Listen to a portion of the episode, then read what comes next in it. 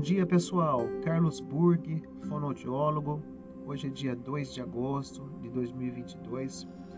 Antes de iniciar mais um podcast, fica aqui registrado um pedido de desculpas e uma correção do último podcast publicado no dia 27 de julho com o tema Dia Nacional da Prevenção de Acidentes do Trabalho. Vamos à correção então? O Dia do Técnico Segurança no Trabalho é comemorado no dia 27 de novembro e não no dia 27 de julho, conforme eu mencionei, ok? O dia 27 de julho é celebrado através das portarias 3236 e 3237 a regulamentação da formação técnica em segurança e medicina do trabalho, correto, pessoal?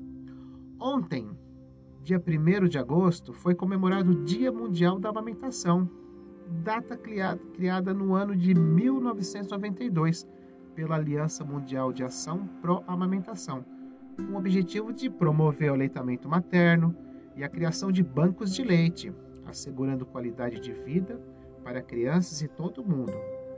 Estamos, pessoal, na Semana Mundial do Aleitamento Materno, que atualmente ocorre em 120 países, entre os dias 1 e 7 de agosto. O fonoaudiólogo ele tem um papel muito importante no incentivo ao leitamento materno. O leite materno é o alimento mais benéfico, nutritivo e perfeito para a criança, com nutrientes essenciais para o crescimento e desenvolvimento físico, protegendo de doenças perigosas.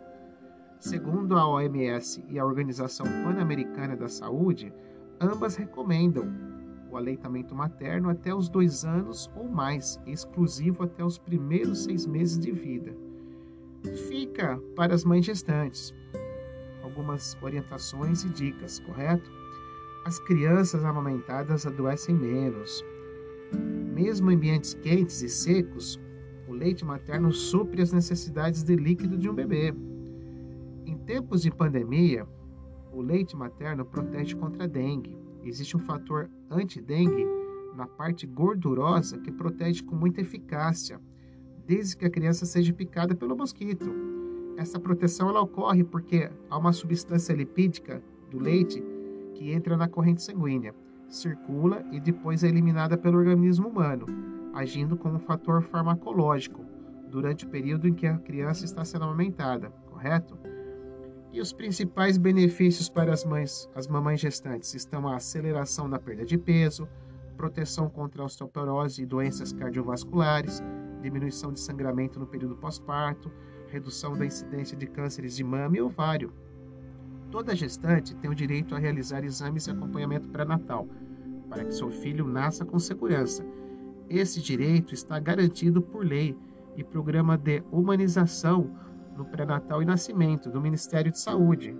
E na suspeita de gravidez, não hesite, procure a unidade de saúde mais próxima à sua residência trabalho ou escola para realizar o teste da gravidez, correto? Um forte abraço para todos, um beijo de coração. Viva a vida, viva o leito materno e caminhe alegre pela vida, porque Jesus, nosso Cristo, habita dentro de você. Um forte abraço, até breve.